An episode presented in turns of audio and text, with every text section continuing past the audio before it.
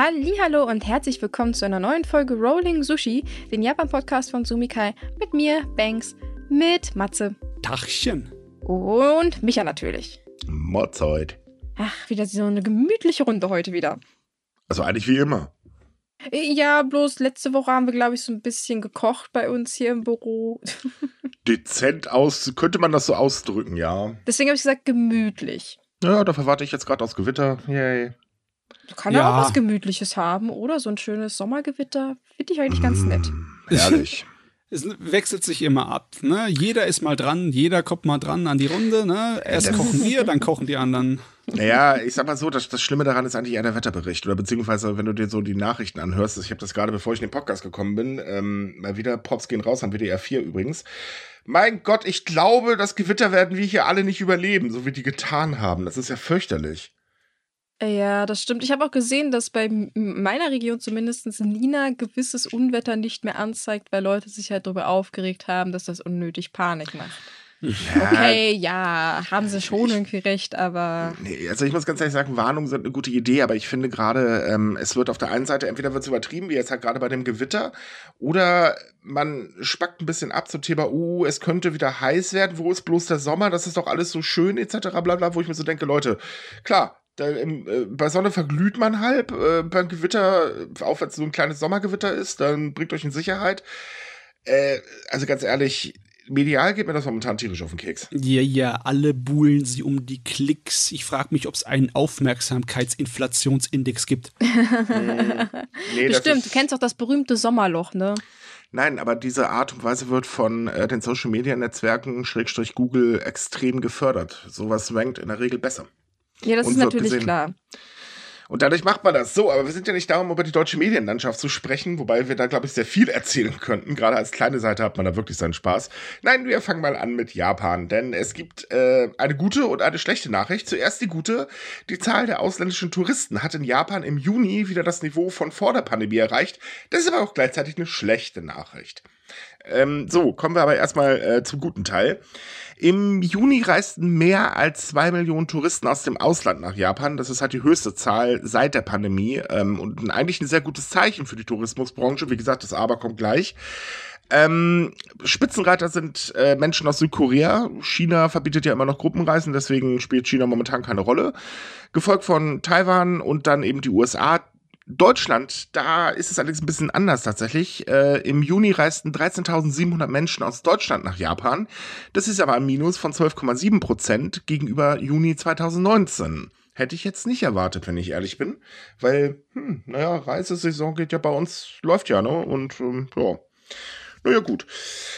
Ähm, auch im ersten Halbjahr 2023 haben wir aus Deutschland ein bisschen die Federn gelassen, denn ähm, da waren es tatsächlich nur 9,9 Prozent weniger als im ersten Halbjahr 2019. Das waren nämlich insgesamt nur 106.700 Menschen. Ähm, anders als, äh, oder äh, sage so, bei den anderen Ländern ist es ein bisschen anders, denn ähm, insgesamt reisten in den ersten sechs Monaten mehr als 10 Millionen Touristen nach Japan. Das sind zwar immer noch 36 Prozent weniger als 2019, aber natürlich ein deutlicher Anstieg und für die Tourismusbranche, wie gesagt, eigentlich auch wichtig. Aber man merkt, wir Deutschen spielen beim Tourismus in Japan überhaupt keine Rolle. Wir sind so Nö. abseits. Ja, ist ja auch nicht verwunderlich, würde ich mal sagen. Also wir haben halt, man nimmt ja meistens das, was in der Nähe ist und was vor einem günstig ist. Also während das bei uns zum Beispiel Spanien, Griechenland, halt alles Strand und Meer. Ne? Japan ist halt natürlich ziemlich teuer für Europäer.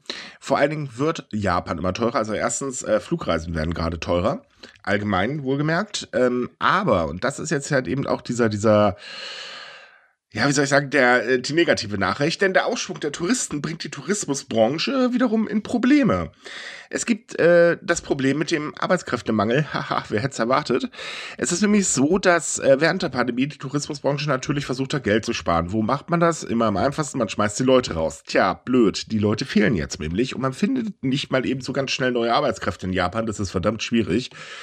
Ähm, und da hat man sich ein paar Sachen einfallen lassen. Also zum Beispiel ist es so, dass der Anstieg mittlerweile ähm, tatsächlich zu steigenden Preisen führt, gerade bei Hotels. Und es geht nicht darum, um mehr Gewinn zu erwirtschaften. Ich meine, klar, darüber freut man sich immer, sondern auch um die Belegungsrate niedrig zu halten, weil man einfach gar nicht das Personal hat, alle zu bedienen. Hm. Ähm, Das funktioniert aber nicht im großen Stil. Also Mhm. im kleinen Stil kann es schon gehen, ne? wenn du äh, merkst, oh, wir sind zu voll, wir schreiben jetzt mal gleich hier die Preise nach oben, damit keiner hier ankommt, funktioniert das vielleicht für die einzelnen Hotels. Aber im Großen und Ganzen hat sich ja der Fluss der äh, Touristen damit ja nur umgelenkt und nicht verringert. Das Nein, das sowieso nicht. Wobei man auch sagen muss, die Tendenz äh, ist schon da, dass man halt äh, Richtung Airbnb und so weiter geht. Ähm, aber äh, ja, gut. Ich, ich sag mal, ich kann es nachvollziehen, dass man so reagiert, weil man einfach keine Mitarbeiter findet und das ist wirklich ein riesiges Problem. Also ähm, laut dem Marktforschungsunternehmen Taikoku Data Bank, und ja, die heißen wirklich so, ähm, haben 75,5 Prozent von 27.663 Unternehmen, die im Hotel- und Gaststättengewerbe tätig sind, einen Mangel an Mitarbeitern. Und das ist echt mal eine Hausmarke, muss ich sagen. Drei Viertel. Mhm. Ja, wobei ich mir ziemlich sicher bin, es gibt durchaus Personal, aber naja, die Nee, Angebote sind halt nicht entsprechend. Nee, es gibt nicht mehr Personal. Nein, es gibt tatsächlich viel, also so gut wie gar kein Personal. Das ist ähm, tatsächlich so, die Leute haben sich umorientiert. Und ich meine, der Arbeitskräftemangel ist ja in vielen Branchen, in, also eigentlich in allen Branchen in Japan vertreten. Ähm, die sind halt eben woanders hingegangen, kann ich auch nachvollziehen, weil selbst Teilzeitarbeitskräfte findet man so gut wie keine aktuell. Ja, ich Weil- glaube aber auch, dass es daran liegen könnte, dass sie nicht so hohe Löhne ähm, anbieten können, dass sie andere Leute sozusagen ablocken können von. Naja, also Jobs. anbieten könnten sie die mittlerweile schon, weil die Touristen sind ja anscheinend bereit, ja auch die höheren Preise zu bezahlen. Man macht es aber einfach nicht, schlicht und ergreifend. Das ist halt immer so dieses typische, hm, wir haben einen Arbeitskräftemangel, wir könnten die Löhne erhöhen. Nein, wir heulen lieber rum, das ist viel schöner. Das ist so das Typische, was man in vielen Branchen in Japan tatsächlich erlebt. Das ähm, erlebst du ja zum Beispiel auch in der Transportbranche. Denn es ist nämlich so, äh, tatsächlich fehlen auch Busfahrer und es fehlen Taxifahrer, ganz, ganz immens sogar. Das merkt man gerade in Kyoto. Da haben die ähm, Einwohner echt die Schnauze, um das mal gelinde zu sagen, gestrichen voll. Es ist nämlich so, dass äh, die wenigen Busse, die da sind, gnadenlos überfüllt sind mit Touristen, die Mhm. auch noch meistens dann dicke, äh, also viel Gepäck mitnehmen. Äh, was ganz, ganz witzig für die Einwohner ist. Ähm, gleich ist es äh, bei den Taxis. Äh, ja, versuchen wir ein Taxi zu kriegen. Viel Glück dabei.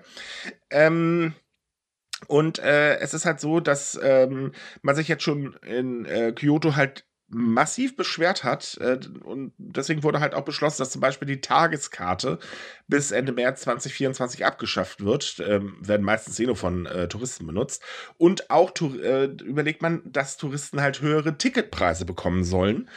Ähm, das wird nur nicht helfen, sofern man halt eben nicht anfängt, äh, tatsächlich, ja, ich sag mal, mehr Busse einzusetzen, was man aber wiederum nicht kann. Ja, das ganz hier, das ganze Verhalten, dieses, also dieses sehr verhaltene Art und Weise, mit dem Anstieg da umzugehen, das eigentlich widerspricht das dem kapitalistischen Grundsatz. Ne? Wenn du Geld machen möchtest, musst du Geld investieren. Und Kyoto, dessen Kassen wahrscheinlich recht leer sind, weil Ja. sie die letzten zwei Jahre echt leiden mussten, sollte es eigentlich sehen und sagen, hier, sofort investieren. Mehr Busse, die Leute dazu an, äh, also irgendwie zu motivieren, mehr Leute einzustellen und besseres Gehalt zu zahlen durch Förderung oder sonst was, weil das ist die einzige Art und Weise, wie du dir den Brocken hier abgreifen kannst, der vom Tourismus, ja? Offizielle Aussage der Stadt können wir uns nicht leisten, wir sind bekanntlich bankrott. Und wer, wer es halt nicht weiß, äh, Kyoto ist tatsächlich bankrott, die Staatskasse, äh, Staatskasse, Quatsch, die Stadtkasse ist total leer. Ähm, ja, es ist doof gelaufen. Und bei den Taxianbietern sieht es ähnlich aus. Also es ist halt so, ähm, in vielen Städten äh, ist mittlerweile das Bild, hm, da ist ein Taxi, cool. Äh, Oh, da ist aber auch eine verflucht lange Schlange, weil einfach nicht genug Taxis da sind. Ähm, aber anstelle auch da mehr zu zahlen, äh, nee, das will man ja nicht, das macht man nicht und fertig. Es ist ja angeblich kein Geld da und das ist halt so dieses Ding. Dann sollte man doch lieber die Preise anheben und sagen, okay, wir geben das mal direkt ans Personal weiter. Das wird übrigens auch für die äh, Tourismusbranche allgemein gefordert, aber man wehrt sich halt dagegen und macht es einfach nicht. Hm, Also das alte Problem, was wir schon lange kennen. Ja. Auf jeden Fall diese ablehnende Haltung, die bremst den wirtschaftlichen Aufschwung durch den Tourismus aus, ne? Ja. ich meine, die schneiden sich selber ja. ins Fleisch. Ja, Hm. tun sie. Ja, das müsst ihr erstmal so wahrscheinlich akzeptieren. Ich meine, ich, ich halte sie für clever genug, dass sie sich bewusst sind, was sie tun. Aber vielleicht verdrängen sie es einfach, nur so wie mit den meisten Problemen. Ja, das ist, das ist halt in allen Branchen so. Also nehmen wir zum Beispiel mal die, Trans, äh, die, die Logistikbranche. Ähm, die rast ja gerade auf die Krise 2024 zu. Wir hatten darüber auch schon mal gesprochen. Nochmal äh, trotzdem eine Kurzerklärung. Ähm, es ist folgendes: 2024 tritt ein Gesetz in Kraft, dass sie Überstunden für Lkw-Fahrer in Zaum halten sollen. Weil aktuell ist es so, viele machen sehr viele Überstunden, weil man von dem Gehalt nicht leben kann. Das liegt so knapp äh, 20 Prozent, glaube ich, waren das, unter dem Durchschnittsgehalt in Japan. Das ist also wirklich wenig. Dafür ist die Arbeitszeit halt, ähm, naja, ne? also eine Katastrophe. Und dann hat man halt gesagt, okay, nee, das gibt äh, zu viele Unfälle und so weiter, das können wir nicht machen. Also reduzieren wir mal die Überstunden auf äh, 960 Stunden pro Jahr. Äh, was übrigens immer noch weit mehr als die erlaubten Überstunden in anderen Branchen ist, das sollte man dazu sagen. Und jetzt befürchtet natürlich die Logistikbranche, oh, oh, verflucht, äh, die Leute werden uns hier wegrennen, weil jetzt können sie nicht mehr so viele Überstunden schaufeln und verdienen dadurch nicht mehr so viel Geld. Das ist natürlich ein tolles Argument, aber man könnte auch auf die Idee kommen, einfach besser zu bezahlen. Und genau das will aber die Logistikbranche nicht. Denn die meisten Fahrer sind tatsächlich Kleinselbstständige. Ähm, also die arbeiten jetzt nicht alle in großen Logistikkonzernen. Und ähm, ja, vertragstechnisch haben die gar keine Macht. Die kriegen einfach was vorgesetzt, fahr dafür oder hör, sieh zu, wie du über die Runden kommst, selber schuld. Ja. Und ähm, man gibt dir gar nicht die Möglichkeit, eigentlich ein besseres Gehalt zu verdienen. Nein, jetzt sitzt man da und heult rum, oh oh, äh, verdammt, das ist eine Krise, das ist gar nicht gut, was machen wir denn da jetzt? Und ähm, es gibt zwar Überlegungen auch von der Regierung, aber selbst da geht's nicht in Richtung, zahlt doch einfach mal mehr. Nix. Kann man aber wirklich überall beobachten, dieses risikoscheue Verhalten, ne? das mhm. so scheu ist, dass sie sich schon wieder anderen Risiken aussetzen, die ihr ganzes Geschäft zerstören könnten. Ne, man rechnet damit, dass wenn das, äh, also die Krise die Transportbranche tatsächlich so trifft wie, oder zumindest ansatzweise trifft wie befürchtet, ähm, dass das Transportvolumen in Japan extrem nach unten kacheln wird. Und mhm. äh, dass es dann halt eben Probleme äh, zum Beispiel für Bauern gibt, die ihre frischen Lebensmittel loswerden müssen äh, und so weiter und so fort. Und äh, der Witz gerade an dem Problem ist, man redet nicht erst seit gestern davon. Also seit Jahren sagen Experten, Leute, macht es den Fahrern doch einfacher. Baut doch zum Beispiel mal an den Autobahnen ähm, Logistikcenter und so ein Schmarrn. Optimiert eure Prozesse, damit die es einfacher haben und nicht stundenlang warten müssen, bis sie ihre Ware abgeben können und so weiter und so fort. Es ist nichts passiert. Und ähm, also genau genommen reden wir hier über hausgemachte Probleme. Ja. Und äh, ja. das sind halt gerade zwei Branchen, wo es halt wirklich volle Kanone auffällt. Ähm, aber es ist ja nicht nur da, wie gesagt, in allen Branchen ist es halt so. Ähm, man hat ja auch jahrelang zum Beispiel daran gearbeitet, ja, komm, jeder in Japan soll studieren gehen und bla. Und ich meine, seien wir mal ehrlich, wenn du studieren gegangen bist und du hast die ganze Jahre im Prinzip gelernt, wirst zum Abwägen. Und ich meine, der Leistungsdruck in der Schule ist in Japan extrem hoch ja, dann will ich mich auch nicht hinsetzen und für ein paar Kröten, weiß ich nicht, Zimmerdienst machen? Kann ich ja, nachvollziehen. Nee, nee, kein Bock. Äh, Gott sei Dank geht es der Tourismusbranche nicht so schlimm wie der Logistikbranche. Aber wenn die die Kurve überhaupt nicht kriegen sollten, ich meine, drei Viertel der Fachkräfte fehlen im Moment, das ist schon extrem heftig, dann könnte es auch negative Einflüsse haben ne, auf die Zahlen der Touristen. Wenn die Leute dann völlig unzufrieden sind mit Japan Urlaub, kommen sie nicht so schnell nicht wieder. Naja, also wie gesagt, äh, es sind halt überall lange Schlangen zu beobachten und so weiter und ähm, ja. das kommt natürlich nicht gut an. Man äh, findet tatsächlich auch in Social Media immer mehr Beschwerden, dass das halt eben ist schönes Land, aber servicetechnisch oh weia ähm, nachvollziehbar irgendwo. Hm. Ähm, ich sag mal, gut, als Tourist sollte man sich auch nicht so anstellen. Manche Touristen sind auch ein bisschen eher so, packt mich in Watte, ich bin äh, ne, der Geldgeber, so nach dem Motto. Aber es ist halt eben einfach so, diese Probleme wurden vorhergesagt. Und das seit Jahren. Hm. Und es ist bekannt, dass Japan einen Arbeitskräftemangel hat seit Jahren. Der ist nicht erst seit gestern da man hat halt einfach nichts gemacht. Und diese Flickerei von der ähm, Regierung hilft jetzt auch nicht unbedingt weiter, weil auf der einen Seite stellt man sich hin und sagt, Leute, hier Lohnerhöhung etc. bla bla. Und auf der anderen Seite, ja, passiert das in einigen Branchen schlicht und ergreifend nicht. Und wenn man dann halt noch sieht, dass äh, wie Teilzeitarbeitstkräfte auch behandelt werden, ähm, also ich meine, die werden ja wirklich unterirdisch bezahlt, da ist das Gehalt auch nicht wirklich angestiegen, beziehungsweise der Stundenlohn. Ja, pö, toll. Also zum Beispiel ähm, äh, sagte eine Studie im letzten Jahr, als Teilzeitkraft in Osaka kannst du von dem, was du bekommst, nicht leben. Ja, das ist Das passiert in Tokio normalerweise sehr oft, aber jetzt in anderen großen Städten sieht man halt auch überall den Trend. Ja, naja, ich, ich sag mal so, nervig. die Zahlen für Tokio, äh, Tokio wären wahrscheinlich noch vernichtender. Ja. Was die mhm. ganze Sache eigentlich noch trauriger macht, dass halt die Situation so ist, dass man davon noch nicht leben kann.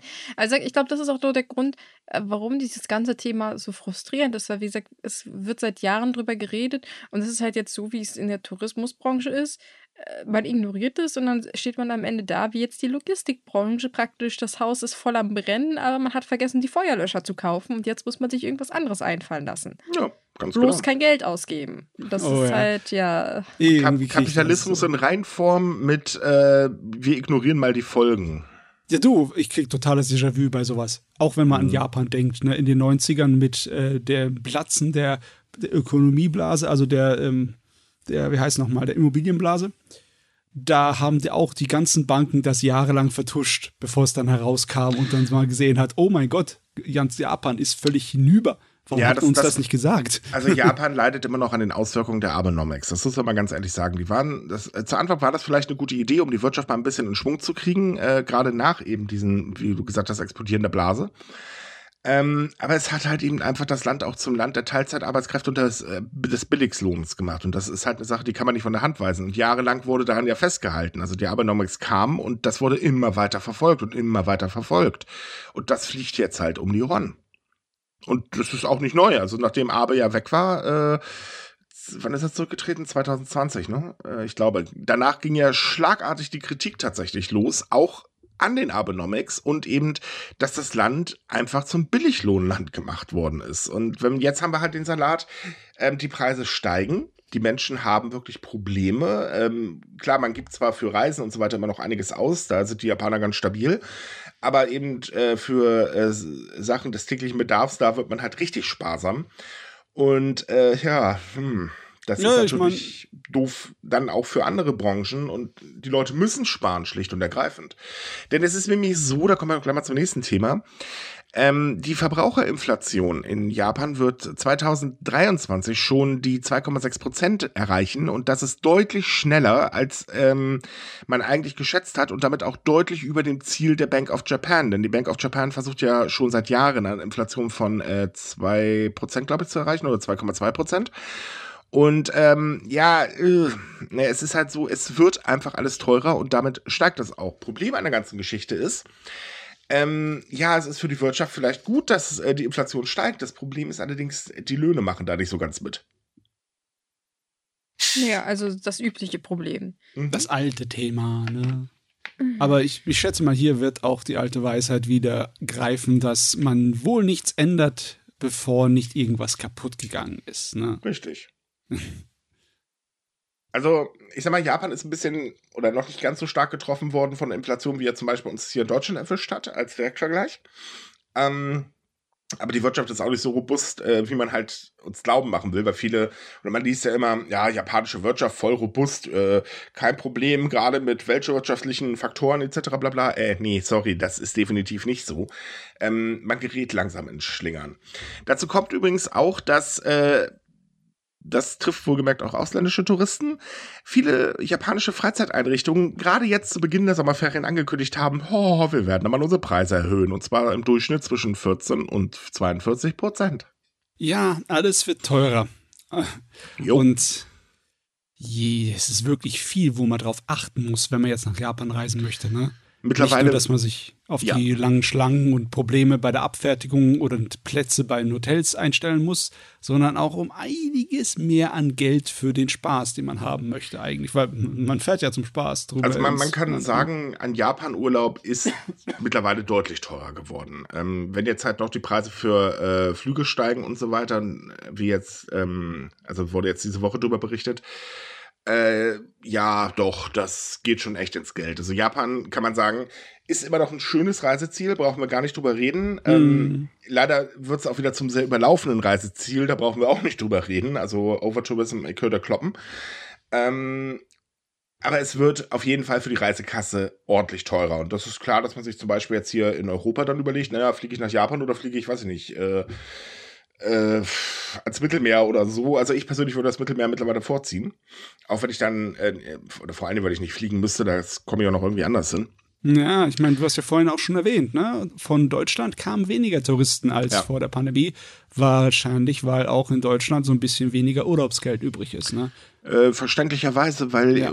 also man, man, muss ja mal ehrlich sein, also die Inflation mittlerweile, ich weiß nicht, ich bin da ein bisschen, oder was die Informationen darüber angeht, sind ein bisschen seltsam. Ich kriege so äh, ja auch diese, diese Pressenachrichten und dann bekomme ich halt eine, ja, die Inflation flaut ab und zehn Minuten später kommt dann die Inflation nimmt zu und mittlerweile weiß ich auch nicht mehr genau, wo die liegt, weil äh, auch so Tagesschau etc. bla haben den Hang dazu, nimmt ab und zehn Minuten später nimmt dann halt zu, weil die veröffentlichen ja mittlerweile alles, was nicht mehr drauf im Baum ist. Mhm. Ähm, was man sagen kann, ist, dass die Lebensmittelpreise definitiv definitiv äh, weiter anziehen. Und ähm, ich bin mir auch ziemlich sicher, dass einige Konzerne ähm, halt eben die Inflation gerade zu saftigen Preiserhöhungen einfach gemütlich, um den Gewinn zu steigern, nutzen. Und natürlich, klar, bleibt dann weniger für den Urlaub übrig. Und dazu kommt ja, äh, bei uns ist ja auch der Anteil an Menschen, die halt wirklich auch schon vor der Pandemie und so weiter sehr wenig Geld hatten, leider sehr, sehr groß. Und äh, das wird ja nicht besser, insbesondere jetzt, wo ja unsere Regierung beschlossen hat, wir kürzen mal ein bisschen beim Geld und äh, anstelle mal bei schädlichen Subventionen zu kürzen, kürzen wir lieber bei Sozialleistungen. Äh, okay, aber äh, gut, die FDP muss ich nicht verstehen, das wird sowieso nichts. Naja. ja. Oh wei. So, äh, anderes Problem ist, Japan kämpft mit heißem Wetter. Also genau genommen hat Japan mit jetzt erstmal Starkregen gekämpft und zwar ordentlich gekämpft. Ähm, das sah nämlich gar nicht so gut aus ähm, in äh, verschiedenen Regionen, sag ich mal. Da kam ordentlich was runter. Leider hat es auch wieder Menschenleben gekostet. Ähm, letztes Wochenende gab es auch noch eine ähm, äh, Warnung für, äh, eine, äh, für bestimmte Regionen, dass es halt ähm, ordentlich da abgeht. Äh, die Präfektur Akita sagt halt, okay, es sind mindestens 517 Gebäude überflutet worden. Den vollen Ausmaß weiß man noch nicht. Es gab mal wieder Probleme mit der Wasserversorgung und so weiter und so weiter. Gleichzeitig äh, als diese Warnung vor Starkregen rausgegeben worden ist, war die andere Seite von äh, Japan am Glühen. Da gab es nämlich eine Hitzewelle. Und jetzt hat man wieder eine Hitzewelle angekündigt. Die ist allerdings ein bisschen besonders tatsächlich und kommt gar nicht so häufig vor. Denn vom 26. Juli bis zum 3. August äh, wird laut der japanischen Meteorologischen Agentur, also der JMA, äh, eine ja, wie soll ich, wie, das ist ein bisschen schwer zu übersetzen. Also es werden Temperaturen erwartet, wie sie in diesem Jahrzehnt noch nicht aufgetreten sind. Laut äh, dem Originalübersetzung von der JMA sind die zu erwartenden Temperaturen als äh, signifikant hoch äh, eingeschätzt. Und ähm, das tritt halt nur einmal in einem Jahrzehnt auf. So, also ja. es wird scheiße heiß. Das ist sozusagen die Sorte von Hitzewelle, wo dann die Landwirte angerufen werden, um ihnen zu sagen, ihr müsst Maßnahmen. Äh, genau äh, da ist man tatsächlich, genau da ist man tatsächlich gerade dabei. Ja, weil sonst geht die Ernte flöten. Richtig. So, und dazu kommt eine Sache, die GMA rechnet ja sowieso damit, dass die Sommer heißer werden. Hallo, Klimawandel lässt grüßen. Ich meine, das ist so ein Ding, ich glaube, Italien und so Griechenland wissen gerade, wovon wir reden. Ähm, äh, wogegen man was hätte unternehmen können, was man ja leider nicht getan hat, weil ist ja alles super. Und bei uns ist das Wetter schlecht, also pff, ist alles okay. Ähm, Japan äh, kämpft schon seit längerem mit Hitzewellen und es ist ja nun mal so, äh, das kam jetzt heute, die NASA hat seine Wetterda äh, ihre Wetterdaten veröffentlicht. Der Juli war bisher der heißeste Monat, der jemals gemessen worden ist. Happy Birthday. Und im nächsten Jahr schätzt man damit, dass es noch schlimmer wird, weil El Nino sich dann richtig schön bemerkbar macht und das wird Japan auch volle Kanone abbekommen. Davor warnt die JMA übrigens auch schon. Es wird also ja. wirklich heiß. Liebe Leute, fliegt ihr nach Japan, tut euch einen Gefallen, nehmt die Tipps äh, oder sucht euch Tipps, wie man sich im Sommer zu verhalten hat. Trinkt viel vor allen Dingen. Haltet euch in Schatten auf, etc. bla bla. Ja. So, und hört nicht auf diese dämlichen Tipps, aller macht das Fenster zu und so weiter und so fort. Oh, ja, ganz ehrlich, selbst wenn man sich dabei albern fühlt, man sollte vielleicht tatsächlich so eine Art von Sonnenschirm sich dann noch holen. Ja, ne? macht oh, das ja, auf jeden Fall. Also, ist, äh vor allen Dingen, wer das erste Mal nach Japan fliegt, liebgemeinter Ratschlag, unterschätzt diesen Sommer nicht. Es geht nicht darum, dass die Temperaturen hoch sind. Es geht vor allen Dingen darum, dass es verflucht schwül ist. Yes. Meine also der, der, Sommer in Japan ist wirklich schwer auszuhalten, wenn er volle Kanone zuschlägt. Und ähm, hier schlägt er gerade volle, volle Kanone zu. Ähm, wir haben äh, Tipps dafür veröffentlicht. Äh, solltet ihr euch vielleicht mal durchlesen, wenn ihr, wie gesagt, in der Zeit nach Japan fliegen wollt. Ich meine, macht es. Schaden kann es definitiv nicht, aber ihr müsst euch ein bisschen vorsehen. Ja, ja, ja. Ich frage mich, ob Japan irgendwann auch Siesta-Regeln einführen möchte. Oh Es würde Gott, eigentlich. Sinn machen bei dem Wetter. Es ist eigentlich interessant, dass es sowas bei denen noch nicht gibt. Äh, äh, entschuldige, wenn die das machen, was glaubst du, was bei denen dann los ist, diskussionstechnisch? Bei uns explodiert ja schon die Diskussion. Und wenn ich dann so Leute von der CDU mitbekomme, da gibt es ja hier diesen MIT, also den, äh, die sind da gebe ich für den Mittelstand. Da ist eine Dame, ich weiß ihren Namen gerade nicht, die da regelmäßig so am Eskalieren ist und so ein Blödsinn von sich gibt, dass mir das als selbstständiger Mittelständler schon echt peinlich ist, dass so eine für mich mitsprechen will. Ah. Nee, nee, ich glaube, dass, äh, nein. Buh. Oh Gott, oh Gott, oh Gott. Man könnte ja was Gutes für die Menschen tun, ne? Ja, man könnte den MIT abschaffen. Ja, man könnte die CDU abschaffen. Oder die, und die CSU. Oh, das wäre ja gut. Man könnte auch die AfD glätten. ne? Obwohl, momentan finde ich es lustig. Die AfD und CDU kloppen sich gerade darum, wer die wirkliche Alternative ist. ah, ist das bescheuert. wenn man Äh, falls, wer es nicht weiß, ähm, der Parteichef Merz sagte vorgestern auf einer Rede, dass die CDU die äh, wahre Alternative für Deutschland ist, aber mit Substanz. Das Ah. fand jetzt die AfD nicht so witzig und äh, dementsprechend wird sich da gerade ein bisschen gestritten. Gute Ach, Güte. der übliche Kindergarten also. Richtig. Auf so. jeden Fall, ja. Was muss sich ändern bei der ganzen Hitze? Wahrscheinlich braucht äh, Japan mehr Strom. Sie haben jetzt schon Stromknappheit und wenn man mehr Einsatz von Klimaanlage braucht, um den Sommer zu überleben, weil du kannst bei so einer Hitzewelle nicht draußen sein, das geht nicht, dann braucht Japan mehr Strom und äh, muss man mal aufpassen auf das Stromnetz, wie viele Ausfälle es dieses Jahr gibt, weil das wird eine Belastung. Also man rechnet damit, dass im Großraum Tokio, da wurde ja schon vor Wochen davor gewarnt, äh, Überlastung wird es geben. Komisch, da ist ja TEPCO für zuständig, ne? Wer hätte das wieder erwartet? oh Gott. Äh, aber auch in anderen Regionen kann man davon ausgehen, äh, das wird diesen Sommer wieder sehr lustig. Ähm, mir tun vor allen Dingen aber auch die Menschen leid, die halt eben keine Klimaanlage haben, weil sie sich keine leisten können. Ja, das gibt es auch in Japan übrigens. Ähm, also wir müssen leider damit rechnen, wenn das wirklich hart auf hart kommt, ähm, wird es sehr, sehr viele Hitzetote geben. Gerade ältere Menschen sind ja davon betroffen. Ähm, und das wird halt mal, also wird wahrscheinlich in der nächsten Zeit keine schönen Nachrichten geben. Hm. Ja, das Wetter haut halt um sich.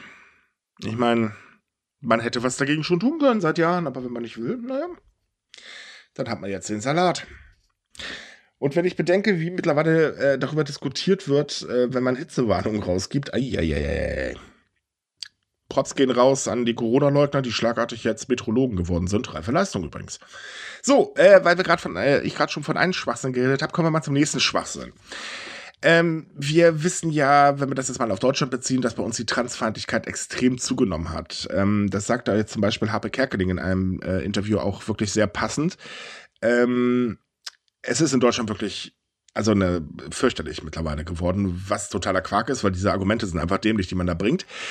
Und leider, leider, leider ist Japan da keine Ausnahme, denn auch in Japan nimmt die Transfeindlichkeit zu. Und zwar mit den gleichen a- dämlichen Argumenten, die man auch bei uns in Deutschland gerne bringt. Wir müssen Frauen schützen. Ja, ja, ja, ja. Naja, ich sag's mal so, die haben auch das Internet und die haben auch die gleichen äh, extremen Seiten, die das jetzt ausnutzen. Man ist ja nicht doof, man lernt ja von Ja, ja, ich, ich würde sogar noch ne? weitergehen. Ich würde sogar noch weitergehen und sagen, dass die grundsätzlichen Strukturen von diesen Einfeindungen so alt sind, dass Ja. ich eigentlich ins, ins Geschichtsbuch gucken möchte. Weil, weil es ist immer so gewesen, dass du fremdartigen Leuten und Kulturen so bestimmte Sachen angehängt hast als Stereotypen. Wie zum Beispiel, ähm, dass sie halt sexuell extrem aktiv sind und auch wie, wie Raubtüre auf andere Leute losgehen, ne, in der Art und Weise. Und das tut man einfach dann übertragen. Ne? Egal, ob es Ja, von den man- Homosexuellen sind oder von äh, irgendwelchen Leuten aus Kolonien, wird es dann direkt halt auf die nächsten Feindbilder, die ja, so fremd jein, sind, übertragen. Jein, jein, jein. Also äh, hol, hol mal Luft. Nee, ganz so ist es dann tatsächlich nicht. Tatsächlich übrigens. Es ist so, das Ganze ist eigentlich in Japan sogar recht neu. Wurde jetzt angeheizt ähm, über die Diskussion äh, des äh, Gesetzes äh, oder des, was war das? Äh, Gesetz zur Verständigung oder zum Verständnis von äh, sexuellen Minderheiten. Da gab es mega Diskussionen etc. bla bla. Ähm, und es ist halt so, dass wir jetzt auf einmal Leute rausgekrochen kommen und halt sagen, ja mein Gott, dann werden sich Männer ja einfach als Frauen definieren und dann halt eben auf die Frauentoiletten gehen, also um auf die Frauentoiletten gehen zu können. Das ist in Japan übrigens ein sehr schwachsinniges Argument, denn äh, du kannst nicht einfach mal eben so dein Geschlecht ändern. Du musst nämlich dafür ähm, ja, also zumindest ähm, eine Geschlechts-OP haben, die sterilisieren lassen und so weiter und so fort. Es gibt Ausnahmen, wohlgemerkt, also nicht von der Sterilisation, sondern von der OP, weil wenn du keine machen kannst aus gesundheitlichen Gründen, dann kann das auch mal wegfallen. Aber die Sterilisation halt nicht. Und ich bezweifle ehrlich gesagt, dass ein Spanner, äh, der auf Frauentoiletten rennen möchte, sich sterilisieren lassen wird und eine Geschlechts-OP macht. Das ist mal totaler Blödsinn. Aber das ist halt tatsächlich auch in Japan das Hauptargument. Naja, es ist halt die Sorge, dass ja mit diesem Gesetz praktisch das denn gelockert wird. Also, dass es dann praktisch nicht mehr diese Regelung gibt, was eigentlich voll okay ist, weil diese Eingriffe, wie gesagt, äh, also beziehungsweise diese Regelung ist äh, sehr dicht dran an Menschenrechtsverletzungen. Also Japan steht dafür enorm in der Kritik, weil es das einzige Land ist, äh, das halt so eine Regelung noch hat. Mhm. Und, ja, also ähm, ich sehe das krasser als du. Ich, das ist nicht nah, dicht dran, das ist schon gut drüber. Das ist definitiv extrem weit ich hab, drüber. Ich habe mich jetzt halt tatsächlich auf das, was auf Papier steht, orientiert. Also was, was zum Beispiel die UN äh. sagt. Ja, also natürlich, ich finde das absolut unmenschlich, jemanden dazu zwingen. Ich stimme dir absolut zu. Ähm, ja, aber das wirkt. Und die Sorge ist jetzt halt, dass man das halt lockern könnte und dass dann halt sowas passiert. Aber selbst dann äh, denke ich, wird das in Japan kein einfacher Weg sein. Also das ist trotzdem, selbst wenn sie es, wie gesagt, streichen sollten, wird das eine Menge Papierkram sein, eine Menge Sitzungen bei Ärzten und am Ende wird man wahrscheinlich dann doch sagen, Ella Batch, nee, also... Also man, man muss jetzt mal ehrlich sein, das ist ungefähr das gleiche Dämliche wie hier in Deutschland, weil wenn ich auf eine Frauentoilette spannen gehen wollen würde, nein, um Himmels Willen, ich würde sowas nicht machen, weil das interessiert mich auch gar nicht, aber wenn ich das doch wollen würde, naja, dann würde ich einen Weg finden. Und da würde ich doch nicht übers Amt gehen und mein Perso umschreiben lassen und ein paar Wochen wieder zurückschreiben lassen. Erstens ist es sowieso totaler Blödsinn. Und zweitens, äh, hallo, es geht definitiv einfacher, weil es ist auch mit Kosten verbunden. Ja. Äh, nein, also ernsthaft, das ist ein schwachsinniges Argument. Noch blödsinniger kann ich das schon gar nicht mehr hören. Weil, ja, das, das hat überhaupt nichts an irgendwie Glaubhaften dran. Das ist alles erfunden und stucken erlogen, ja. um halt ein Feindbild aufzubauen. Aber die, das Schüren von Angst funktioniert leider sehr gut. Leider. Ja. Es ist aber nichts anderes als einfach ein Deckmantel, ähm, um seine Transfeindlichkeit auszuleben. Und das, das Ding ist, gerade in Japan ist es übrigens auch noch lustig, bevor tatsächlich die Diskussion mit dem Gesetz losging und jetzt kam ja noch das Urteil des obersten Gerichtshofs dazu, dass eine Transbeamtin ähm, uneingeschränkten Zugang zu Frauentoiletten an ihren Arbeitsplatz haben muss. Äh, das hat ja dann auch sofort im Internet auf extrem Gegenreaktionen äh, oder hat extreme Gegenreaktionen ausgelöst. Ähm, davor ist es eigentlich so, da war das nie ein Problem. Nee. Es gab schon immer tatsächlich Trans-Frauen, äh, die halt eben auf Frauentoiletten gegangen sind. Hat niemanden gejuckt. Aber jetzt auf einmal schlägt es halt über komplett. Totaler Blödsinn. und dann haben sich natürlich auch gleich wieder so rechts, äh, also so, so Gruppen gebildet, die halt, ah, Frauenrechte, schön, äh. und du so denkst, Leute, jetzt auf einmal und seit Jahren hat es nie, vor Jahren, ja. Vor, vor allem, ich finde es ja so interessant, ist euch aber aufgefallen, dass man immer nur von der einen Seite bei den Leuten redet? Also es geht immer nur um Transfrauen. Was ist denn mit Transmännern?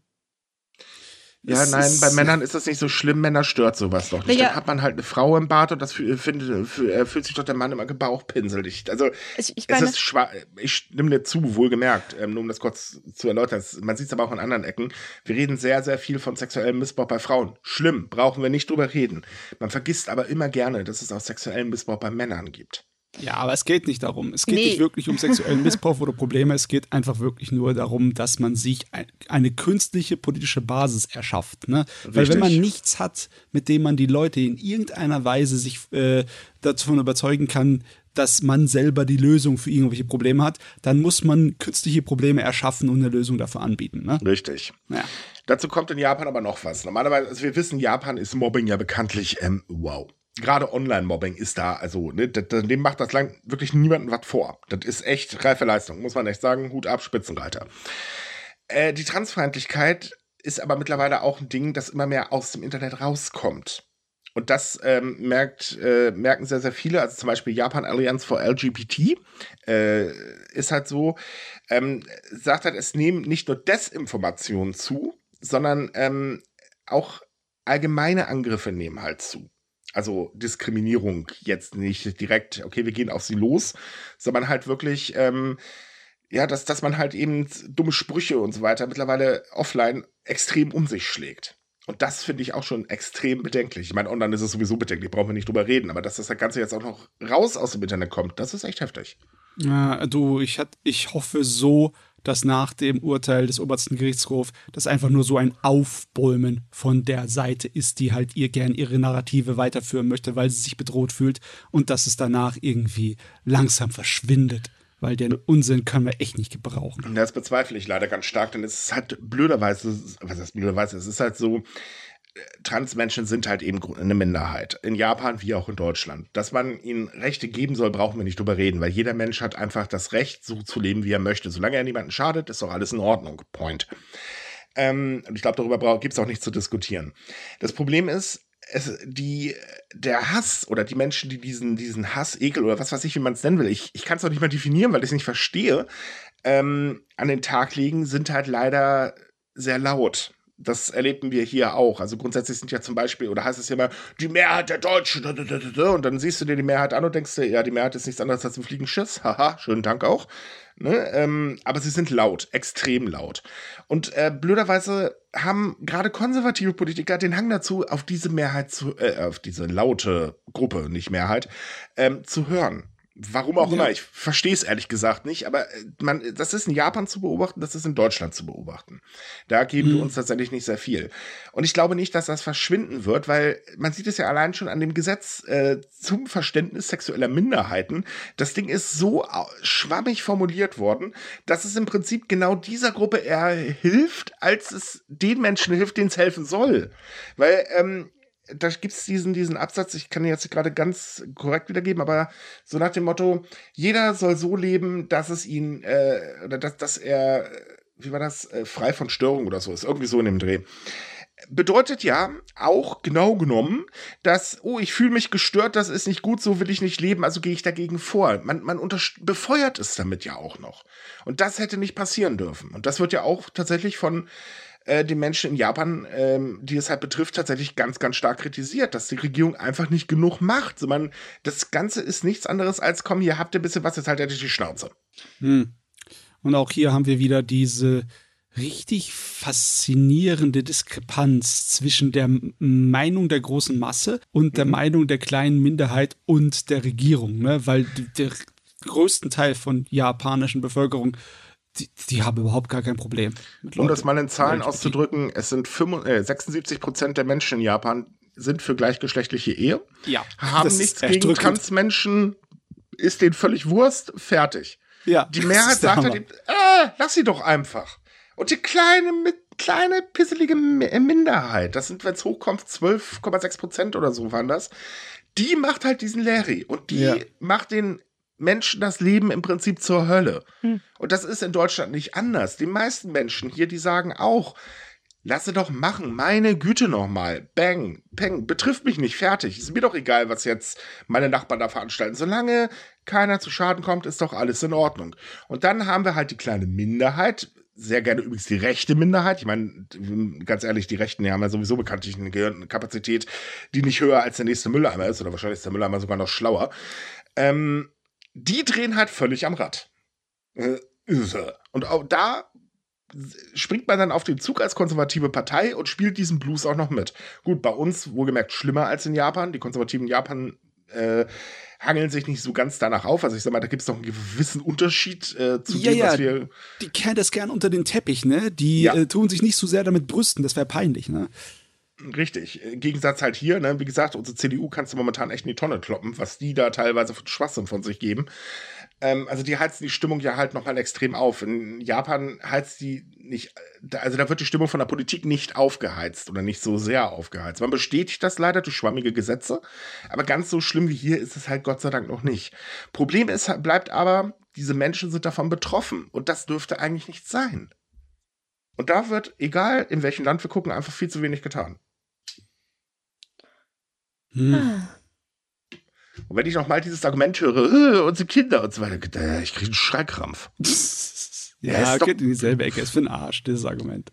Ja, definitiv.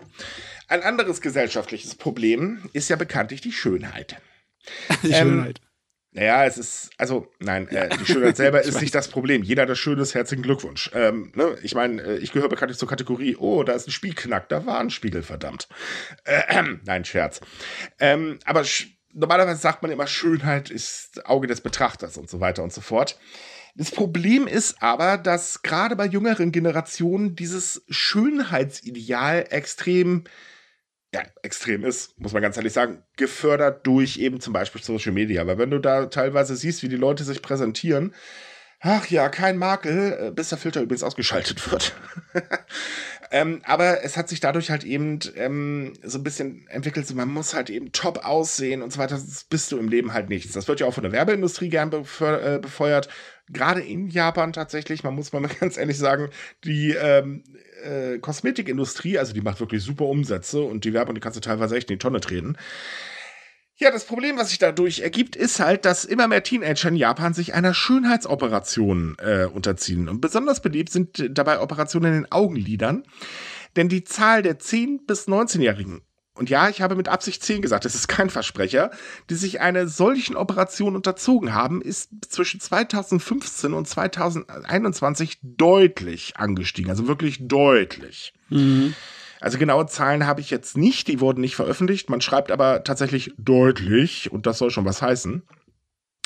Und äh, laut ähm, Experten ist es halt tatsächlich Grund ähm, oder sind vor allem dieses äh, Social Media äh, äh, einer der Hauptgründe, aber natürlich auch Funktion von Smartphones, wo man sich halt eben äh, dank der ganzen Filter etc. bla ein schönes Bild seiner selbst schaffen kann. Wohlgemerkt, es gibt Fälle, da muss man auch ganz ehrlich sein, das sind Menschen, die fühlen sich halt oder ja, wie soll ich sagen, fühlen sich nicht gut mit ihrem Aussehen und eine OP kann durchaus helfen, damit sie wieder ein besseres Lebensgefühl haben. Das ist aber bei sehr vielen nicht der Fall. Trotz allem ist das halt in Japan mittlerweile eigentlich gang und gäbe. Und dann gibt es halt so Firmen, äh, wie zum Beispiel die Shoam Beauty Klinik in Tokio, die äh, mal im Februar eine Werbeanzeige geschaltet hat, die drei Highschool-Mädchen zeigt und dazu den Text, wir wollen so lange wie möglich während unserer flüchtigen dreijährigen Highschool-Zeit hübsch aussehen. Und dann wirbt man mal eben für eine doppelte Augenlidoperation für Teenager für 39.000 Yen, was äh, 249 Euro sind. Oh, ja. Äh, ich meine, ich. Ich sag dir, in der Schwierig. Hinsicht hat ja Japan schon ein Vorbild, ne? Weil der Nachbar Südkorea, bei denen geht das noch viel schlimmer ab. Ja, aber wir ja. sind nun mal ein Japan-Podcast. Ah, aber es ist, ähm, die, ich weiß nicht, ob das irgendwas damit, ob das zusammenhängt. Theoretisch könnte es schon sein, weil die gesamte Unterhaltungsmedienindustrie des asiatischen äh, Raumes hängt ein bisschen zusammen und so äh, schwappen auch die Schönheitsideale rüber. Äh, du musst halt perfekt sein. Als Aussehen öffnet Tür und Tor für alles. Ich meine, in Korea, Südkorea ist es tatsächlich so, dass ja. sehr viele Leute auch für ihre Chancen im Berufsleben auf ihr Aussehen gehen und diese, mhm. die, diese Gründe sind nicht einfach nur so aus, aus der Luft Nein, gezogen. Das, also ne? es, es, ist tatsächlich ähm, so, dass ähm, ich sag mal, in den Jahren, in denen ich jetzt hier schon auf Erden wandel, ja, ich weiß, sorry, tut mir leid für die Katastrophe. ist halt so, ich bin halt eben da, ne? ähm, um mal ein bisschen rumzuscherzen. Ähm, es ist halt so, ähm, schon zu beobachten äh, gewesen. Damals gab es, in meinen jungen Jahren gab es so diese Schönheitsideale, das kann man in der Werbung halt immer natürlich beobachten, aber es wurde halt immer schlimmer. Und ähm, mit dem Aufkommen der sozialen Netzwerke wurde es halt erst richtig schlimm. Ähm, und ich kann auch verstehen, dass man halt eben nicht diesem Ideal äh, zum Beispiel entspricht, dass man sich halt eben minderwertig fühlt. Oder was halt leider im schlimmsten Fall kommt, man wird auch noch gemobbt. Hip hip hurra. Ähm, das ist halt tatsächlich ein Trend, da muss ich ganz ehrlich sagen. Also Leute, sorry. Ja, äh, ich kann mich auch nicht freisprechen. Beim ersten Kontakt achtet man, achtet jeder Mensch auf irgendein äußerliches Merkmal. Das ist halt einfach normal. Aber es darf halt nicht die ganz, ganz große Rolle spielen. Leider tut es das halt eben immer. Und dementsprechend wundert mich das auch nicht, dass in der Schunem Beauty Klinik im Jahr 2022 26.500 Mädchen und Frauen im Alter von 10 bis 19 Jahren ihre Augenlidfalten behandelt haben. Äh, übrigens ein deutlicher Anstieg. Das waren mal eben so 16.000 Personen mehr als 2019. Die jüngste Patientin war übrigens 2022 elf Jahre alt. Äh, ja. Haben die da keine Gesetzeslage, dass man sowas Doch. nicht macht? Ah, okay. Also nein, also erstmal ein Gesetz dagegen, dass man es macht. Nö. Aber 2018 hat die japanische Regierung reagiert und Werbung mit Vorher-Nachher-Bildern auf Klinik-Webseiten verboten. Ähm, und auch davor wurde schon die Regel für die Werbung von Kliniken verschärft. Äh, das hat nur nicht sehr viel gebracht. Ja, okay, also ich vielleicht sollte ich meine, das mit den Vorher-Nachher-Bildern schön und gut. Ich meine, meines Wissens nach darf man das, glaube ich, in Deutschland auch nicht mehr. Vor Keine allem Ahnung. nicht, wenn das irgendwelche Pillensachen, glaube ich, ich, ich hab, kann mich irgendwie düster daran erinnern, was mal was gesehen zu haben über Funk oder so. Äh, aber ich denke, eine Altersgrenze bei solchen medizinischen, nicht medizinischen Eingriffen, muss man ja sagen, es ist ja nichts medizinisches, äh, sollte man vielleicht gesetzlich festlegen. Einfach nur, weil sehr fragwürdig. Meines Wissens nach, zumindest in Südkorea, kannst du dich erst, glaube ich, mit 18 unter das Messer legen lassen. Also Ja, die ja, müssen dann immer das- warten, ja. bis sie den Geburtstag haben. Also vorher geht noch nichts. Ja, deswegen ist übrigens tatsächlich kein Scherz jetzt. Das äh, häufigste Geschenk äh, für werden oder 18-Jährige, die oder die gerade 18 geworden sind, äh, junge Damen, sind tatsächlich Gutscheine für Schönheits-OPs. Ja, stimmt Ja, ja. tatsächlich. Das, das, das, das, das weiß ich. Meistens für, für Nase richten lassen Genau, oder auch Nase für ist- Augen. Also was, was billig ist auf gut Deutsch. Also ja, nicht, dass zum man den ganzen. Ja? Zum Mhm. Schulabschluss verschenken sie es immer. Genau, genau. Na, da sind sie ja meistens so in dem Alter 18, Ja. 19, ne? Also es kommt schon hin. Yay, danke Mami, ich habe eine OP geschenkt bekommen, ist ja super. Also ich meine, die freuen sich da drüben tatsächlich, weil das halt bei denen tatsächlich kulturell schon so verankert ist. Ich glaube, wenn man das in Deutschland machen würde, da würden die Kinder fragen, ob ihre Eltern noch alle Latten am Zaun haben. So. Ich glaube mittlerweile eigentlich auch gar nicht mehr so, äh, so viele. Also ich glaube, viele würden das oder sich auch drüber freuen. Also in Japan ist es halt tatsächlich so, ähm, das Thema Bodyshaming ist ja ein ganz, ganz, ganz, ganz, ganz, ganz großes Thema. Ähm, ist jetzt ja auch nicht anders. Seien wir mal ehrlich, äh, ich meine, wir haben ja nun mal ähm, Menschen, die sind ein bisschen oder haben mehr auf den Rippen. Ich zähle ja selber dazu. Krankheit lässt grüßen. Ähm, aber wir haben ja speziell gerade in einer Partei ähm, eine Politikerin, die hat ein bisschen mehr auf den Rippen. So. Trotzdem hat sie was auf dem Kasten, weil sonst wäre sie nicht auf dem äh, Posten. Das muss man auch ganz ehrlich sagen. Und immer wenn es um Kritik geht, gerade an dieser Dame, äh, dann liest du eigentlich Bodyshaming von unterster Kategorie. Also es ist wirklich unter aller Sau, was man da liest. Und das ist ähm, auch in Japan ist das extrem schlimm mittlerweile, gerade weil auch das Online-Mobbing ja sehr, sehr äh, verbreitet ist. Und ähm, also allgemein, wie gesagt, im Mobbing macht man in Japan niemandem was vor oder macht man Japan nichts vor. Und ähm, Bodyshaming ist ein ganz, ganz, ganz, ganz großes Problem. Und ähm, es ist tatsächlich so, dass immer mehr Teenager in Japan gerade auch aus dem Grund ihr Äußeres als hässlich bewerten. Ja. Und das, Das ist schon ein krass. Riesendruck. Das ist Heftiger heft- Druck. Ja, total. Von beiden Seiten. Einmal Mobbing und Bodyshaming von der einen und der anderen Seite kommt halt die Schönheitsideale, ne? Und es wird ja auch von der Wirtschaft befeuert. Also ähm, zum Beispiel jetzt mal China als Beispiel, das, äh, hab, da habe ich gerade ein konkretes Beispiel. Ähm, da gab es letztens einen Bericht über ein Einstellungsverfahren, weil momentan ist es in China so, dass die Jugendarbeitslosigkeit äh, extrem groß ist oder ähm, ich sag mal bei den jungen Menschen extrem hoch ist. Und äh, da hat dann ein Team mal, äh, durfte bei einem Einstellungsmarathon, äh, sage ich jetzt mal, der äh, chinesischen ähm, staatlichen äh, Fluggesellschaft dabei sein. Und da ging es nicht um Fachwissen oder so. Nö, auch wenn man halt studiert hat, völlig egal. Es ging nur ums Aussehen.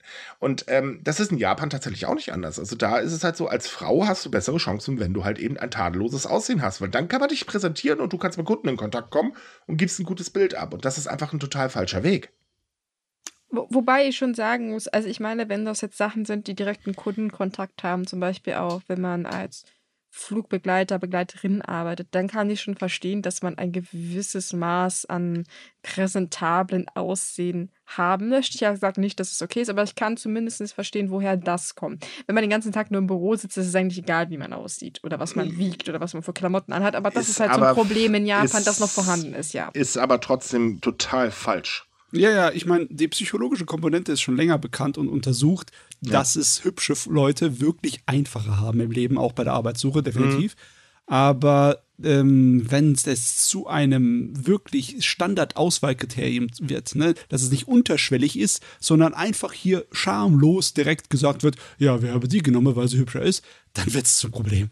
Richtig Ja, groß. definitiv, Und es, definitiv. es ist ein Problem. Und man muss ganz ehrlich sein, ich meine, die jungen Menschen sind ja nicht dumm. Ähm, ne, ich, also Universität besuchen, das ist dann schon, äh, das ist Arbeit. Und das macht man nicht, wenn man jetzt nicht einen gewissen Wissensstand hat, sagen wir es mal so vorsichtig ausgedrückt.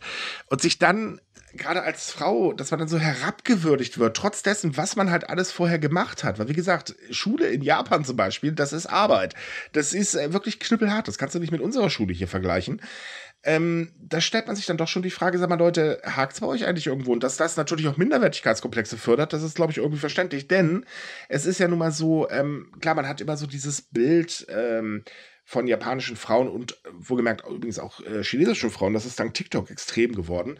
Ne, so lange Beine, schlank, äh, richtig hübsches Gesicht etc. bla bla. Und dieses Bild wird halt nach außen raus transportiert, aber äh, nee, das Bild stimmt so nicht, denn auch da ist es eher, ich sage jetzt mal, minderheitstechnisch. Ähm, die meisten sehen einfach stinknormal aus. Fertig. Und dazu kommt, dass übrigens japanische Jugendliche äh, tatsächlich auch immer, ähm, wie soll ich sagen, dicker will ich jetzt nicht sagen, aber so eine Vorstufe. Also sie haben halt immer mehr auf den Rippen. Ähm, das ist halt eben einfach der Lauf der Dinge. Hm. Klar, gesund leben und so weiter ist wichtig und äh, man sollte jetzt auch nicht unbedingt gerade so kompulent, äh, korpulent werden und ein bisschen auf sich achten. So, äh, ne, logisch, gehört dazu, aber dass man dann so reduziert wird, also das ist das, nee, das ist einfach total verkehrt. Mhm. Viel verkehrt mit der Welt heutzutage. Oh ja. Ja, sie wird halt immer bekloppter. So, weiteres Thema. Kommen wir mal zum Thema Kriminalität. Denn Japan hat im ersten Halbjahr dieses Jahres einen Anstieg der Kriminalität um mehr als 20 Prozent gegenüber dem Vorjahreszeitraum verzeichnet. Das wird zum Teil darauf zurückgeführt, ähm, dass durch den Wegfall der Corona-Beschränkungen Fälle wie Einbrüche und Straßenkriminalität zugenommen haben. Aber das ist nicht der einzige Grund, denn ähm, tatsächlich ist es so, äh, ja, dass auch die Wirtschaftslage nicht ganz unschuldig daran ist. Und vor allen Dingen, Yami Baitu gewinnt immer mehr an Bedeutung. Ähm, das ist so, dieser Begriff äh, kommt daher, oder wurde in Japan von den Medien geformt, nachdem japanische Männer äh, auf den Philippinen verhaftet worden sind, die von da aus in den sozialen Netzwerken Menschen rekrutiert haben, damit sie halt Verbrechen begehen. Das heißt so viel wie dunkle Zeitarbeit. Und die Fälle sind extrem angestiegen. Ähm, dazu kommt, dass auch Fahrraddiebstähle und solche Gespräche, also Straßenkriminalität, extrem zugenommen haben. Und mittlerweile nimmt das Gefühl der öffentlichen Sicherheit in Japan ab. Hm, überraschende Meldung. Also ich meine, wir hatten ja zuletzt sonst immer die Meldung, dass die Kriminalitätsrate sinkt, Mhm. aber Mhm, halt, mhm, ähm, mhm. Stop Korrektur. Nein, 2022 ist sie auch schon angestiegen. ja, aber ich meinte, die Jahre davor war das immer, so. ja, Kriminal, Kriminalitätsrate ist so niedrig in Japan, Japan Ja. ist so sicher, was natürlich übrigens ein Rückschluss ist. Natürlich werden auch in Japan Verbrechen begangen. Und was äh, halt auch in den letzten Jahren extrem zugenommen hat, ist zum Beispiel auch Telefonbetrug. Oh, und ja. Kreditkartenbetrug, also alles, was so online und digital ist. Da gehen die Runden ordentlich hoch. Äh, das Problem ist, dass die Polizei halt auch so ein bisschen mit solchen Sachen überfordert ist. Gerade äh, wenn das so, äh, wie, wie, du gerade schon meintest, so Sachen aus dem Ausland sind, äh, haben die es halt extrem schwer, weil man kommt ja an die Hauptdrahtzieher im Prinzip nicht ran. Man kann ja nur die kleinen Fische fangen. Richtig. Und dazu kommt, ähm, also ja, es gibt auch bei der Polizei in Japan natürlich Spezialisten für Cyberkriminalität, aber so insgesamt ist man digital eher so auf äh, Standzeitniveau. Ähm, also man, man hinkt hinterher, sagen wir es mal so rum. Ähm, und ja, gerade die Betrügereien gerade auch Betrügereien, die alte Leute äh, oder auf alte Leute abzielen, nehmen halt immens zu. Wohlgemerkt, auch das beobachten wir hier in Deutschland. Äh, also aktuell ganz beliebt ist dieser DHL-Kram. So, da wartet ein Päckchen auf den Zoll. Bitte geben Sie Ihre Daten ein. Ja, Happy Birthday, macht das bloß nicht, Leute. Äh, nein, die DHL schickt euch nämlich nicht einfach mal eben kurz eine E-Mail. Und der Zoll übrigens auch nicht. Der Zoll, äh, in Deutschland wissen wir, der geht über das Faxgerät nicht hinaus. Ähm, E-Mail, was ist das? Ähm, und das, in Japan ist es halt nochmal eine Ecke schlimmer geworden. Aber die Kriminalität steigt tatsächlich seit 2022 in Japan deutlich an.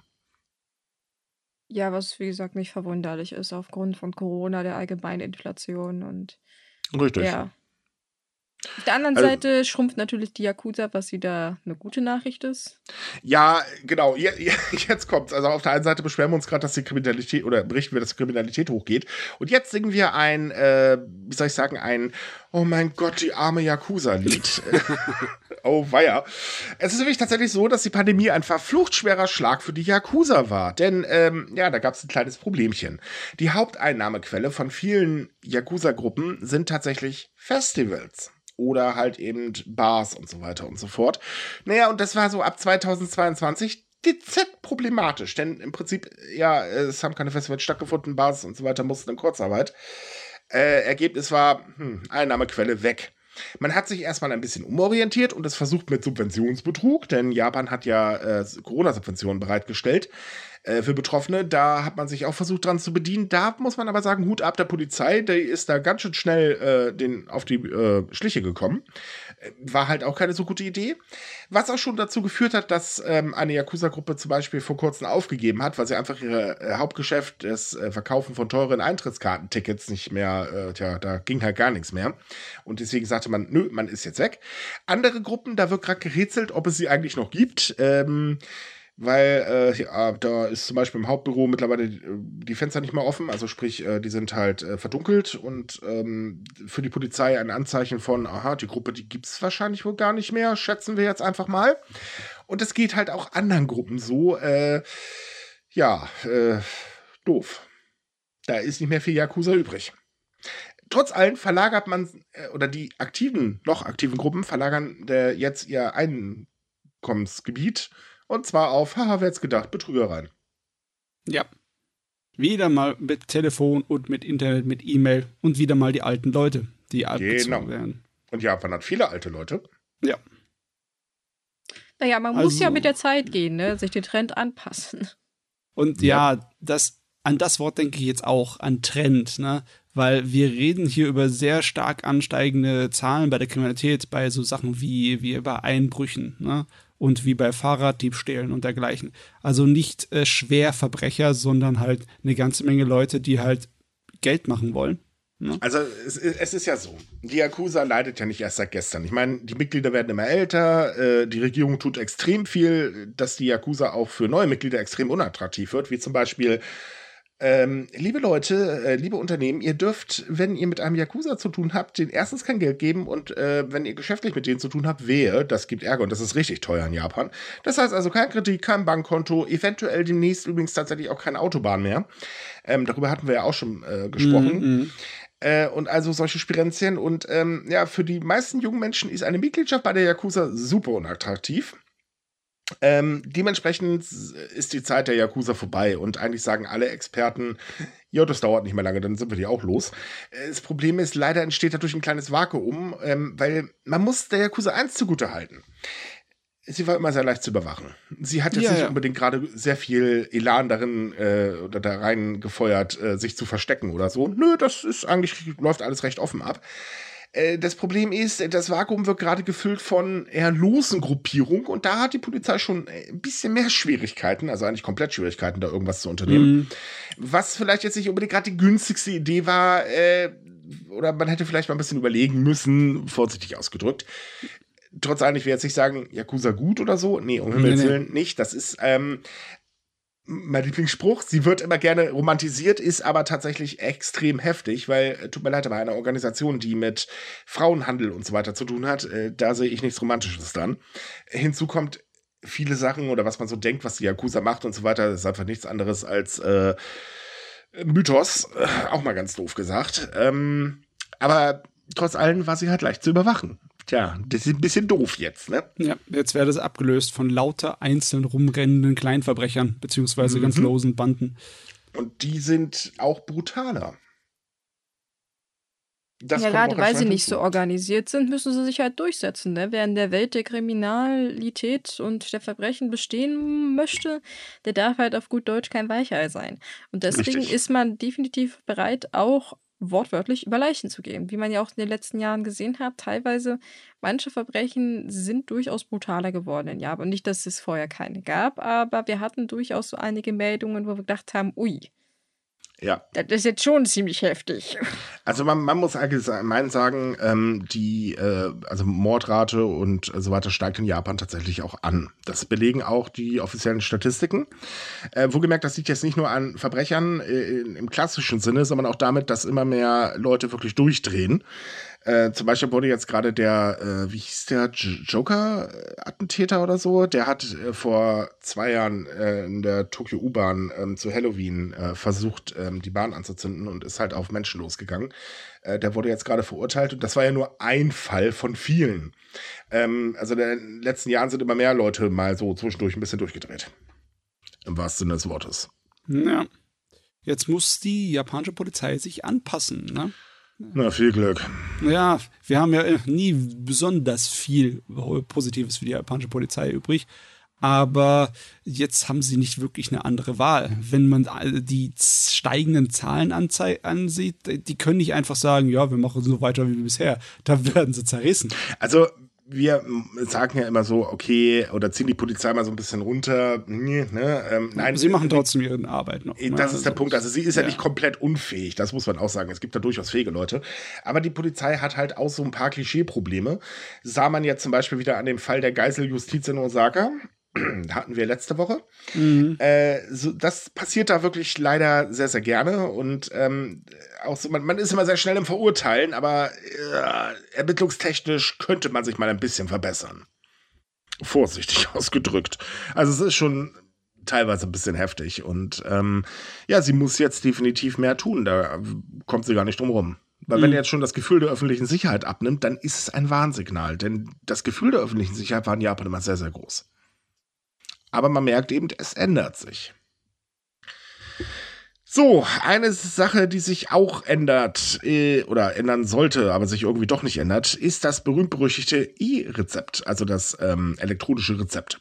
Ja, das gibt es auch hier in Deutschland und vor allem Deutschland übrigens bisher totaler Flop. Hm, wer hätte das erwartet? Und jetzt, wer hätte es gedacht, in Japan auch. Tada! Denn äh, Japan hat das äh, E-Rezept vor ungefähr einem halben Jahr eingeführt.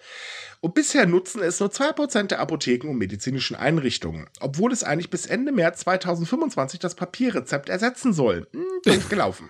oh mein Gott, das ist wieder um der Optimismus es, ne, der richtig, Regierung. Das um es so mal in genauen Zahlen auszudrücken, sind es momentan rund 4.690 der rund 230.000 Krankenhäuser und Apotheken, die dieses System tatsächlich einsetzen. Also mit dem System können halt Ärzte und Apotheken äh, ihre Daten austauschen. Ähm, sehr praktisch, soll das Ganze eigentlich auch wirklich vereinfachen, ist auch gar keine so schlechte Idee. Also ich bin ein Freund von Digitalisierung. Ja, das Problem ist aber hausgemacht mal wieder. Na, wer hätte das erwartet? Denn äh, man braucht nämlich, um dieses äh, System einzusetzen, ein Zertifikat. Und das ist teuer. Und es ist super aufwendig, das überhaupt zu bekommen. Und das ist ein bisschen blöd. Denn das schreckt da tatsächlich die Leute ab. Die Kosten sind einfach viel zu hoch trotz übrigens staatlicher Subvention. Ja, toll. Sie wollen ein neues System einführen. Wie hoch können wir die Hürden machen, damit keine Sau darum was haben will? da kann man wenigstens am Ende sagen, ja, wir haben es ja probiert, die Leute haben es ja nicht angenommen, ne? Das ist natürlich mm. ganz clever. Naja, es, es, passt halt dazu, Japan will sich ja digital transformieren. Ne? Digitalisierung wird ja so als mit Schlüsselkomponente gegen den Arbeitskräftemangel angesehen. Äh, man hat es ja schon versucht mit der My Number-Idee und ist gänzlich baden gegangen. Nein, ich spreche das Thema jetzt nicht weiter an, das reicht jetzt. Ja. Ähm, oh, obwohl, ich könnte schon wieder, ne? Gibt ja schon wieder einen neuen Fall. Aber ähm, man, man, merkt halt eben, Digitalisierung und Regierung sind zwei Sachen, die passen einfach, egal wo man hinguckt, nicht wirklich zusammen. Nee, ich meine, äh, um aber hier wieder den Vergleich nach Deutschland zu. Nein, den Vergleich ziehen wir jetzt nicht. Wir wissen, dass Deutschland da total unterirdisch ist. Aber äh, es, es funktioniert halt einfach irgendwie nicht. Man denkt äh, sich immer sehr viele schöne Dinge aus, äh, worüber jeder IT-Experte dann wahrscheinlich so denkt, ach du heilige Sch Sch Sch Sch ne, wisst was ich meine. Ähm, und äh, macht da einen Wulz, also bürokratischen Wulz und einen teuren Wulz draus, dass eigentlich die Unternehmen sagen, ja, aber seid ihr doof, warum sollen wir das denn machen? Und das ist hier halt auch der Fall. Hm. Hm, ja, ist ja verständlich. Also wie gesagt, man überlegt sich das, wenn die Kosten enorm sind, zweimal, ne? Mhm. Wenn es ja, bisher so funktioniert hat, warum soll ich mir die Mühe und vor allem das Geld machen, äh, das anders zu machen, ne? Ja, das ist auch der Punkt. So wirklich einen Vorteil gibt es ja nicht. Also es sind ja jetzt nicht auf einmal mega Einsparungen, die man dadurch hat oder so. Nö, man macht halt eben die Prozesse ein bisschen schneller. Aber das war es dann einfach auch schon.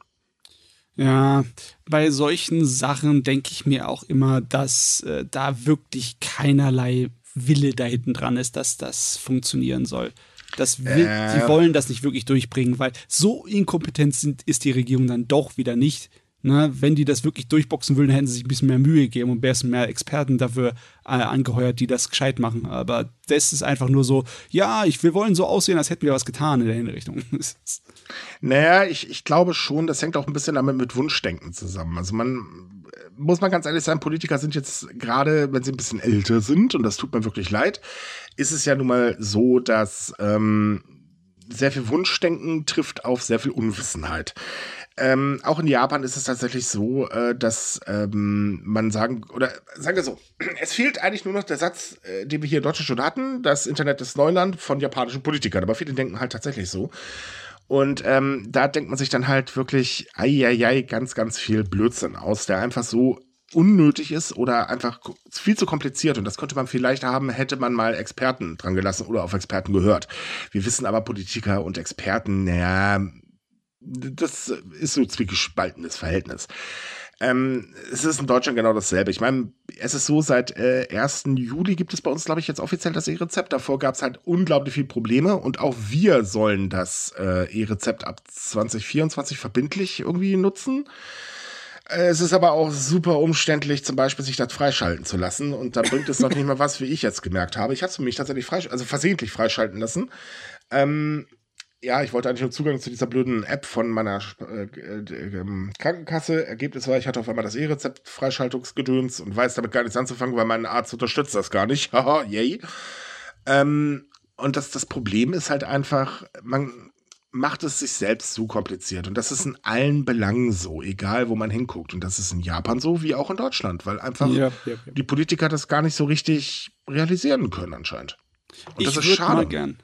Einfach nur aus Spaß, aus der zur Freude zwei Jahre lang unter einer Regierung leben, wo nur Experten die Regierung führen dürfen. Ich meine, sowas ah. gibt es logischerweise nicht auf dieser Welt. Ne? Ich glaube auch, sowas kann nicht existieren. Aber ich, ich mal einfach nur als Experiment wäre ich neugierig, ob das funktionieren würde.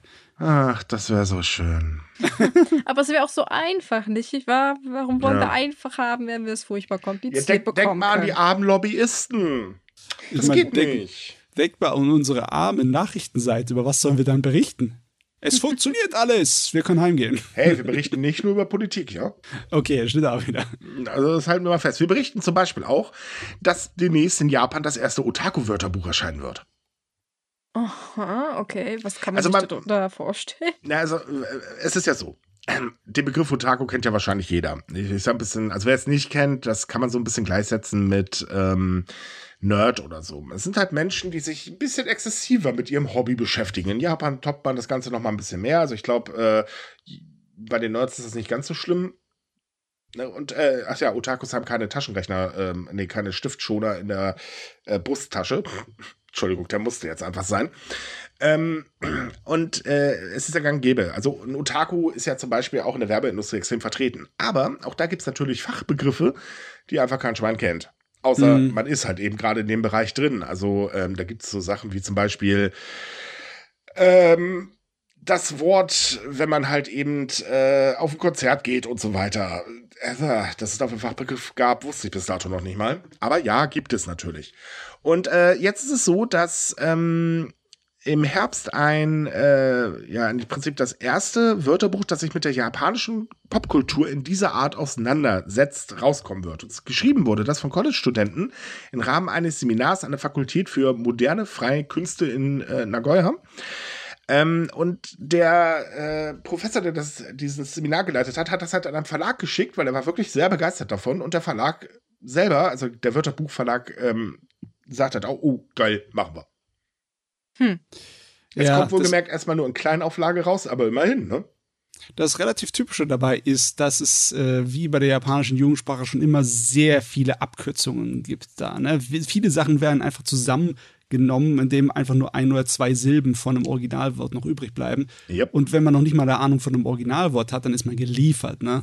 Also sagen also, wir mal ehrlich, äh, ich meine, damals, als ich in meinen jungen Jahren, oh Gott, ich bin so alt, ähm, war das natürlich genauso. Wir hatten so unsere Begriffe, damit konnten unsere Eltern nichts anfangen und damals mussten wir uns darüber totlachen. Und mittlerweile ist es so, äh, wenn ich mir das teilweise anhöre, was so Jugendliche vor sich geben, ich stehe da, äh, äh, bitte was? Ja, ich meine, hier ist logischerweise auch eine ganze Menge Internetjargon drin. Massenweise ja, aus Computerspielen und aus sozialen Medien und etc. für mich auch. Ja, ihr ja, wisst doch, was man sagt. Man, man weiß, dass man alt ist, wenn man die Jugendsprache von heute bzw. die Abkürzungen googeln muss. Ich fühle mich gerade gemobbt. ja, ich musste tatsächlich schon ein paar Mal.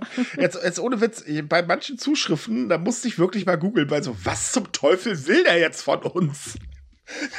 Ich, ich hab's. Äh, hä? Man muss aber auch echt aufpassen, eine ganze Menge von dieser angeblichen Jugendsprache ist, ähm, ja, ist Blödsinn, das durch die Welt gebracht wird, weil die Leute es nicht besser wissen. Ähm, ich Kann auch auch sein, keine Ahnung. Ich habe auch ab und zu mal Kontakt mit unserer jetzigen Jugendsprache in Deutschland und eine Menge davon ist eigentlich einfach selbsterklärlich. Da braucht man kein Wörterbuch dazu. Aber wenn es halt um die Nischen geht, ne, um die Fachchinesen und die wahnsinnigen Fans, da braucht man wirklich so ein Ding. Besonders, Ja. wenn man selber damit irgendwie was zu tun haben möchte. Aber das Schlimme daran ist halt gerade bei der Jugendsprache, die ändert sich ja ständig. Also ich glaube, da kommst du mit den Wörterbüchern nicht mehr hinterher. Bei der Otaku-Sprache ist es, glaube ich, ein bisschen anders.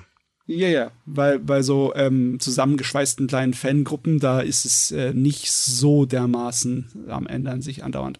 Eben. Aber trotzdem, ich finde es cool, dass jetzt mal sowas rauskommt. Ich finde es auch lustig, weil, wie gesagt, ich, ich meine, sie können es vielleicht auf Deutsch übersetzen, weil ich glaube, es gibt so ein paar äh, Otaku-Gruppen, wo man tatsächlich sowas gebrauchen könnte. Ich weiß zum Beispiel so Gundam-Fandoms, also zum Beispiel Gunpla. Oh ja. Da gibt es teilweise Abkürzungen, da weiß ich bis heute nicht, was das, was damit gemeint ist, einfach weil das ist so nischenhaft, dass ich auch so, ja, Also help, ich, ich, please. ich bin ja bekanntlich ziemlicher Gundam-Fan und ja, ich bin auch äh, mit äh, in Japan ein bisschen vernetzt, aber ich gebe ganz, ganz, ganz, ganz offen zu, ich habe echt immer noch so meine Probleme zu verstehen, was da manche Leute sagen wollen. Ist halt, ist halt Nischensprache, ne? Es ist was Besonderes. Ja, definitiv. Ich meine, so Börsenmakler werde ich wahrscheinlich auch nicht verstehen, wenn die sich untereinander unterhalten, einfach weil, ja, das können, sind Otakus auf ihre Art und Weise. Aber zumindest ist sie liebenswürdig, wenn auch ein bisschen fanatisch. jo. Ne, das muss man ja mal ernsthaft äh, ehrlich sagen. So, letztes Thema, jetzt machen wir es ganz schnell. Das ist nämlich noch eine sehr, sehr gute Nachricht. Es ist ja so, dass, ähm, wer kann sich noch zurückerinnern ans Kumamoto-Erdbeben von 2016? Das war ja ein bisschen heftiger. Ähm, hat sehr, sehr viel kaputt gemacht, darunter auch die Minami-Aso-Bahnlinie in Kumamoto.